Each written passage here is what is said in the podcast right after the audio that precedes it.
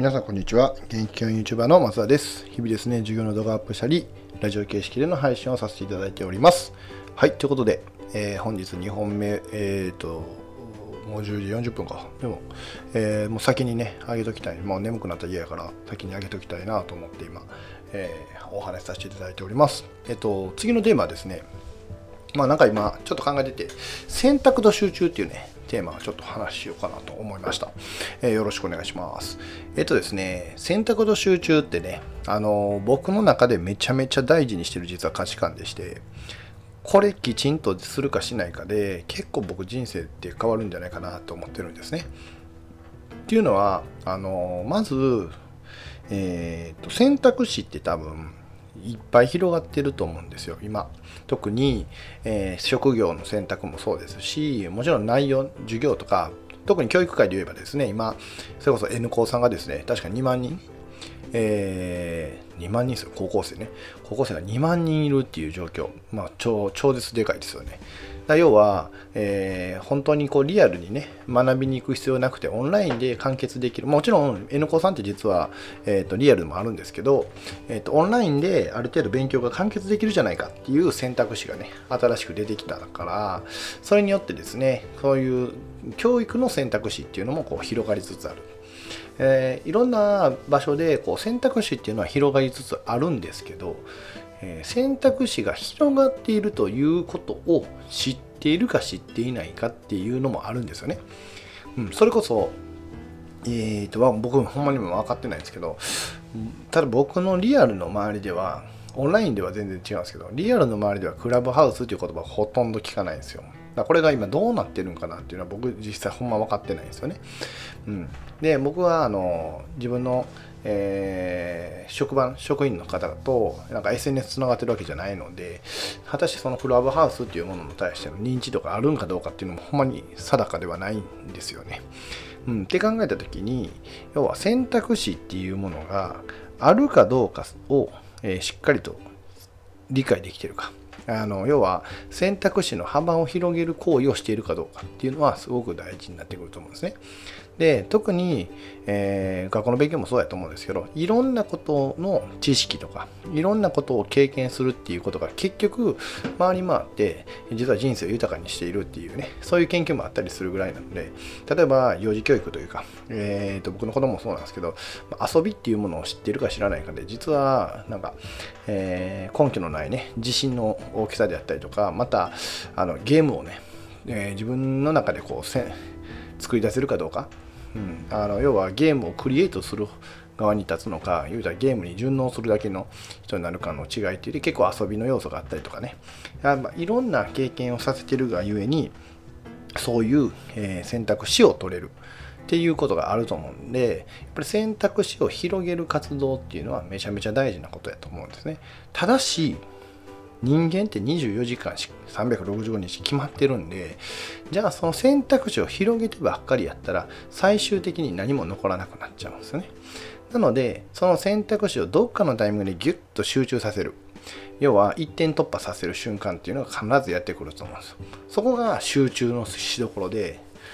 それこそ受験勉強もそうやと思うんですけど、えーと、のっぺりとですね、えー、毎日同じことを10分ずつやっても実はあんまり成果なくてそれやったら例えば1ヶ月間は数学に特化するとか、えー、理科に特化するとか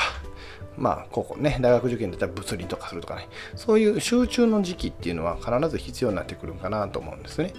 これは、えー、ビジネスっていうか、まあ、生きていく上でもすごい大事だと思ってて、僕自身も、えっ、ー、と、最近ですね、結構、えーインプット型って言ったら変ですけど、インプットの量を増やしてるんですね。あの、前も一回話したことあるんかなと思うんですけど、いろんなね、オンラインサロンに入ったりとかして、インプットこう増やしてたんですけど、やっぱりね、インプットする時間が足りなくなってくるんですよ、そうなると。ってる時に、じゃあ何を選択するかっていうことを考えて、で、実はゴールデンウィークにですね、あの D ラボ、えっ、ー、と、メンタリスト DAIGO さんのね、えっ、ー、と、D ラボに入って、勉強法というものだけを勉強することに結構特化したんですよ。要は集中させたんですね。選択肢いっぱいある中で、勉強法というものだけに集中しよう。だから、坪田先生の才能の正体であるとか、え世界一分かりやすい勉強の方法やったかなっていう本も読んだりとか、そういう勉強法ということだけに集中してこうやってみたんですね。で、それをアウトプットするんだっていうことを心がけた結果、結構ね、いいものが自分の中で残ったんですよ。で、やっぱその勉強法を勉強したことによって、また僕の次の勉強、次のインプットの仕方もちょっと変わってきつつあるので、やっぱり選択肢を広げるっていう行為もすごく大事なんですけど、えーと、選択肢を一気に集中させる瞬間っていうのを一個作るっていうのも一つ大事なのかななんて僕自身はすっげえ思ってます。うん、だから、あの、本当にですね、えっ、ー、と、なんか投資的に言うとですね、自分のポートフォリオ、えー、分散投資って言ったりするんですけどあの分散して投資することも大事やけど分散しすぎると,、えーと、一点突破できないのでそこはある程度一点突破する場所も必要だぞっていうのは常に持ち続けたいなと思ってます。だから僕のキャリア的なことで言うとやっぱり僕自身はですね、まあ、教員ではあるのでやっぱり、えー、子供のことっていうこととかその子どもの未来の選択肢僕やったら今キャリア教育キャリアっていうところに、えーと、一個特化させてね、え、自分自身をこう張ってるんですけど、えー、それ以外に要は今オンラインサロンの活動であるとか、えーと、こうやってねこれも YouTube せんと今ラジオに結構一点突破させててこうやってアウトプットさせてもらってるんですけどとかなんか選択肢いろいろある中でじゃあそれをねもちろん知った上でじゃあ自分がどれが一番やりやすいかなとか自分の労力が一番かかりにくいのはどれかなとか自分自身がどれに集中させれるんかなっていうことを考えてね一点突破するのも大事なんかななんて思っていますというか思ってますっていうそんな報告ですかね。あの本当にこれどこででも使えると思うんで是非ですねえー、なんか自分の今何が選択肢があるんかっていうことも含めて考えてみてもらったらいいんじゃないかななんて思っています。はい。こんな感じでいいんかな？わかんないですけど、はい、今日2本目、選択と集中ね。選択と集中っていうのをしっかりと持つっていうのは大事にしてもらいたいなと思ってます。あちなみに僕はあれですよ。あの、えー、学校の話で言うとですね、勉強内容以上に勉強方法に今ちょっと集中してますよ。ほんまに。どうやって勉強させてあげたらいいのかなっていうか、まあ要は、どうやったら子供たち自身が能動的に活動できるようになるのかな。うん。やっぱりそこのために、マインドの部分、やっぱ心の部分をやっぱりもっと刺激させてあげないといけないなと思ってて要はですね受験勉強のための勉強してる限り多分これうん物事生まれないというか言うたら何何ですかね受験勉強を楽しめるような自分になっていかないと多分あの能動的じゃなくなっちゃうんですよね、うん、だからなんか、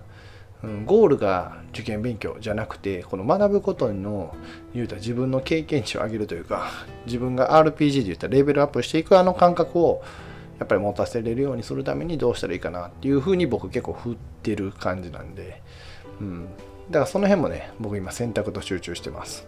まあただ何が正しいか分かんないんでそれは全部実験ですよね。あの実験しながら子どもたちと実験しながらこういいもの最適なものをっていうのを求めていくのがいいのかななんて思っています。ということで、はい、今日2本目の配信終わりたいなと思います。最後までお聴きいただいてありがとうございました。これからもよろしくお願いします。ではまたね。